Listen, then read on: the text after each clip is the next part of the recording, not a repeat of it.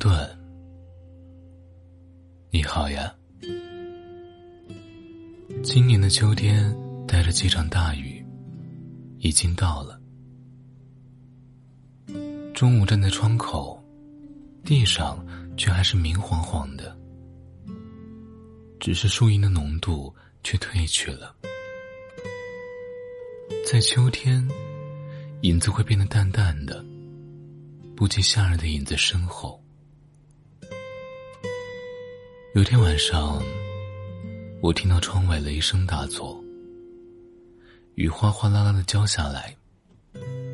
我盖上被子，有一种喜悦的宁静，好像一切都在大雨中暂停了。人们无所事事，只有等雨停。可是那场雨不止不息。诺顿先生，最近有个心理学家声称自己参透了某项秘密。他说：“每个人在世界上都有自己的位置。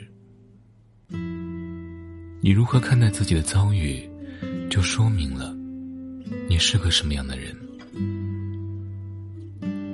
如果你抱怨生活不公，”只是因为，你是个被命运一贯娇宠的家伙。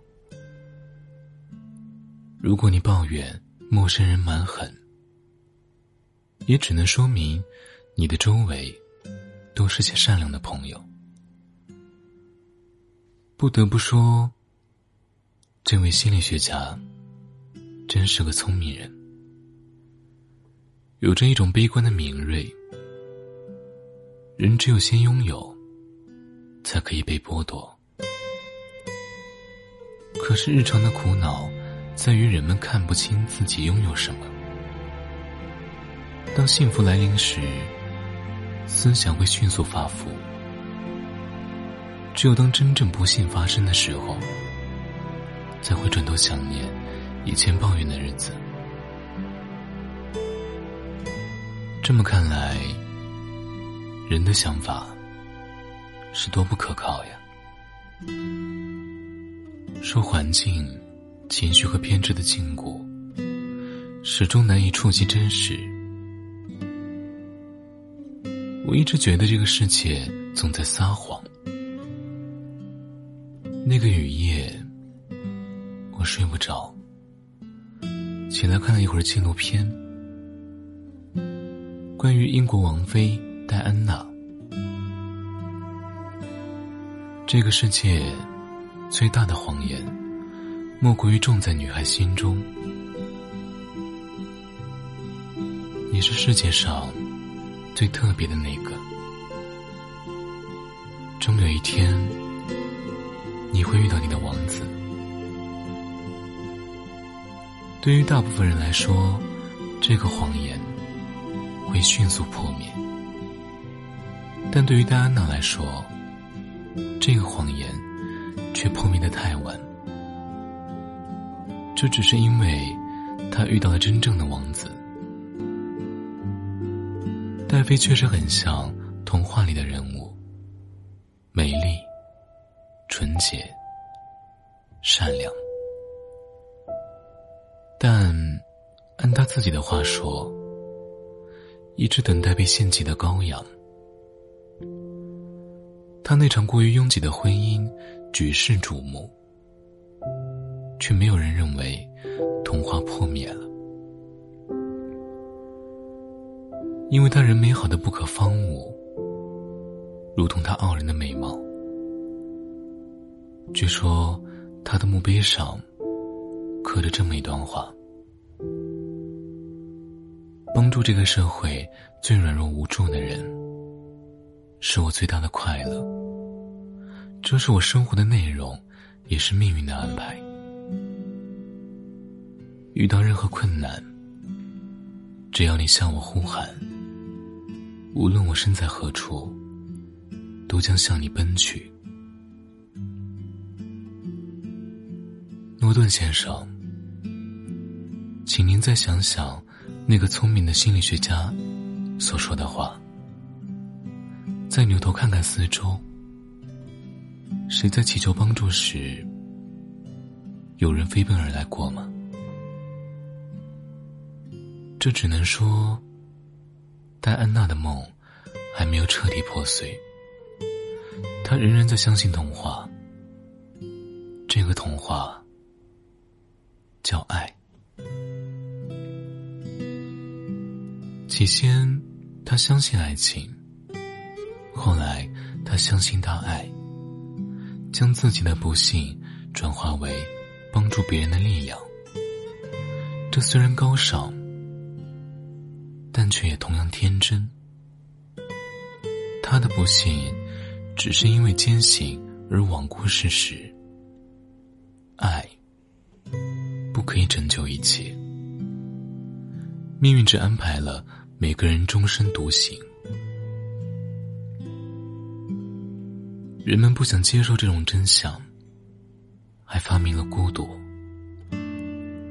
当人们表达孤独，就像在大喊：“我渴望发生点什么，我需要陪伴，需要温暖。”可是我们也知道，这种大叫过于荒唐。于是文雅的说上一句。我是个孤独的人。其实，孤独这种事情并不存在。只有在你想要召唤他的时候，他才会出现。人们总是在头脑中召唤各种各样的假象。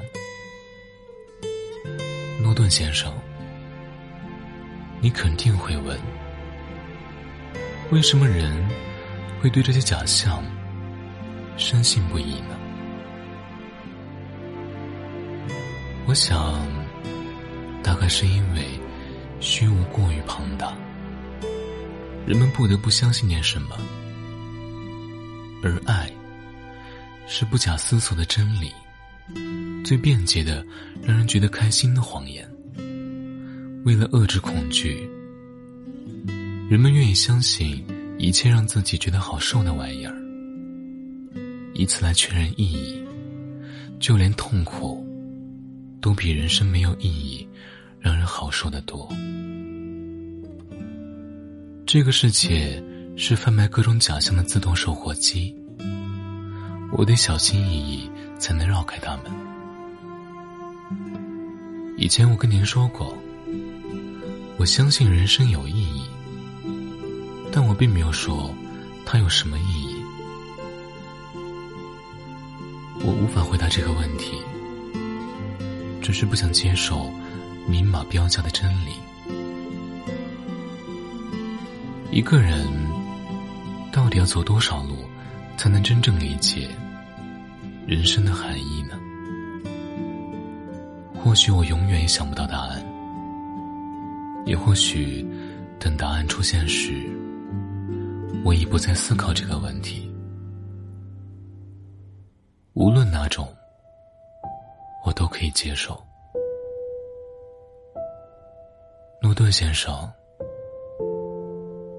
我变得狡猾了些，学会了和命运嬉皮笑脸。那个晚上，我在雨声中坐了一会儿，脑子里的思绪来来去去。可我有种宁静的喜悦。书房里很安静，台灯发出温暖的光，电脑屏幕暗下去。我坐在书桌前，没什么非做不可。这是只属于我的、不被打扰的时间和空间。我独自被雨声温柔的包围着。在午夜三点感到快乐，不管人生有没有答案，但我知道，人是可以快乐起来的。人们有时认为快乐肤浅，扬言要找到某种深刻的东西。